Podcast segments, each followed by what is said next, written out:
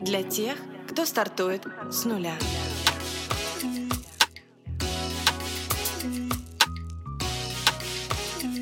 С нуля.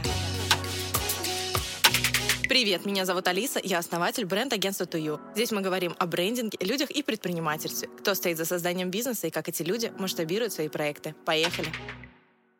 Друзья, всем привет! Сегодня я планировала говорить на другую тему, но с утра меня так замучили звонками, где мне пытались продать услуги в салон красоты, в котором я ни разу не была, который находится на другом конце города, причем пытались настойчиво и назойливо, что я думаю, ну, пора бы это обсудить. Поэтому сегодня мы говорим про агрессивный маркетинг, или купи слона. Я знаю, что ты не хочешь, но просто купи слона. Все в эту игру в детстве играли. Я в ней просто доводила друзей до истерии, что странно. Продавать слона я могла, вот когда дело коснулось моих услуг, и уже во взрослом возрасте у меня возникли проблемы. Я поняла, что я не просто не умею продавать, у меня какой-то физический барьер стоял. Впервые я столкнулась с продажами собственных услуг, когда ушла на фриланс. Ну, какой-то был входящий поток, кто-то оставался, кто-то нет. Мне очень сложно было говорить с клиентами в разрезе «Окей, вам нужно это, мы это делаем, алгоритм будет такой, результат такой, цена такая. Это было что-то несуразное из серии «Ну, цена такая». А что в нее входит? И я просто коммерческим, ну как коммерческим, сметой в Excel в людей кидалась, людям это не нравилось, ну и все на этом. Но худо-бедно как-то я выживала, а потом клиентов становилось больше, э, как ни странно, и мы пришли к открытию агентства. И вот тут началось самое интересное. Когда у тебя есть команда и объем, то мало того, что тебе нужно поддерживать все на должном уровне, тебе нужно расти. Рост должен быть прогнозируемым, соответственно, должен быть регулярный входящий трафик, рабочие лиды, ну и все такое. И мы, естественно, начали тыркаться, запускать таргетинг, смотреть что да как. На старте я все делала сама, в целом весь комплекс SMM услуг я могу закрыть в одно лицо, но тогда мы разделились, моя сестра занималась блоком дизайна, а я всем тем, что было связано с контентом, продвижением, ну и административной работой, там, клиенты, юрлицы, бухгалтерия, зарплаты и так далее. Ну и, соответственно, таргетинг агентства первое время я тоже вела сама. Я помню первого клиента, который пришел с рекламы. Это была упаковка профиля а плюс контент на 12 постов. Мы брали за это 8 500 и делали сторис, картинки, карусели, тексты, шапки профиля. Только что таргетинг не запускали. С таргетингом это стоило 12. Ну, входящий какой-то был, исходящий тоже. Я стала понимать, что зашиваюсь и решаю делегировать часть задач, которые мне не нравятся. И у нас появляется таргетолог. Потому что на самом деле я всегда ненавидела все эти страшные рекламные кабинеты планеты. И здесь получается как раз интересная история. К тому моменту, когда он появился, у меня уже сформировалось какое-то отношение к тому, как должна выглядеть продажа и каким должен быть маркетинг, чтобы эта продажа была комфортной. Я всегда считала, что если человек спрашивает цену на конкретную услугу, то надо давать цену. Не прогревать в разговоре, не засыпать его своей экспертностью, не предлагать сразу еще брюки к этой кофте, а просто сказать, кофта стоит 3000.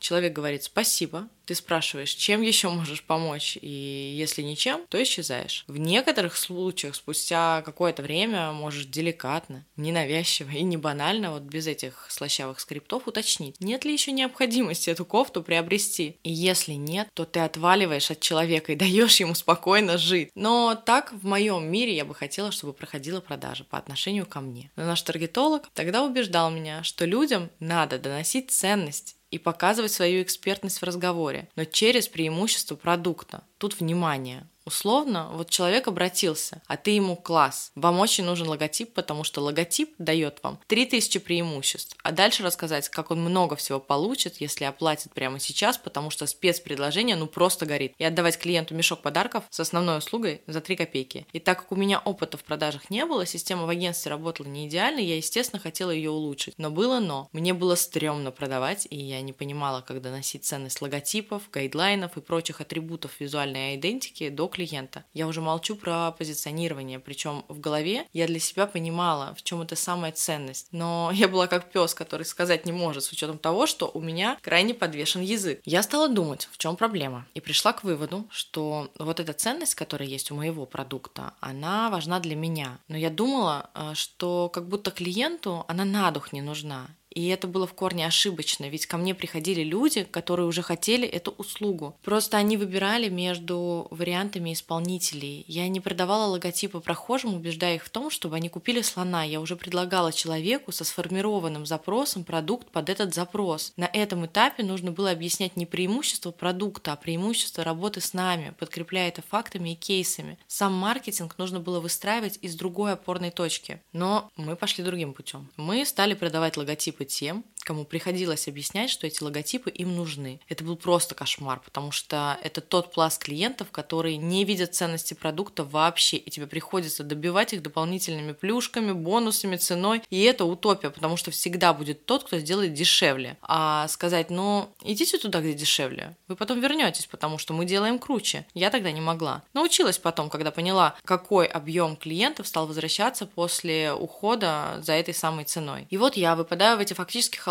продажи, когда меня убеждают в том, что цену называть нельзя до тех пор, пока в трехминутном разговоре ты не докажешь десятилетний опыт работы в маркетинге, и только замучив бедняку наводящими вопросами, можно сказать, сколько стоят твои услуги, обязательно упомянув про бонус. Для меня это было ужасно. Вызывало такое дикое противоречие. Я ненавижу, когда со мной так поступают, и, естественно, не готова была продавать так сама, потому что я за экологию в общении с клиентом. И существует разница между тем, чтобы задать вопрос человеку, чтобы понять суть его проблемы и предложить оптимальное решение, или же задавать вопросы, чтобы доказать, блин, свою экспертность. Так продолжалось несколько месяцев. Это был самый кошмарный период в работе. Мы писали лендинги пачками, делали SMM за 8500, куда входило просто все, что можно. Делали логотипы за 12 тысяч. Я выгорала на этих созвонах с людьми, которым надо было рассказать, что такое логотип и зачем им нужны шрифты, и аргументировала, что 12 тысяч это вообще-то недорого, и цена оптимальная, а с подарками так вообще. И в том потоке бесконечных созвонов с не моей аудиторией я совсем не видела того, что есть другой сегмент. Тот, который понимает ценность продукта и готов за него платить, потому что мы смотрим на мир с высоты своей ступеньки. Но стоит немного подняться выше, и картинка меняется. И в какой-то момент я сказала себе стоп. Это была точка кипения просто какая-то, и задалась вопросом, что для меня важно в работе как клиенту. И первое, что выплыло на поверхность, это комфорт. Это моя личная ценность. Мне важно, чтобы мне было комфортно по жизни, в общении с людьми, в работе. я удивилась, почему я не перенесла это на маркетинг в агентстве. Мы вообще не про то, чтобы кричать логотип за 3000 и дарить в подарок аудит соцсетей. Это про какое-то обесценивание моего опыта и труда. И я решила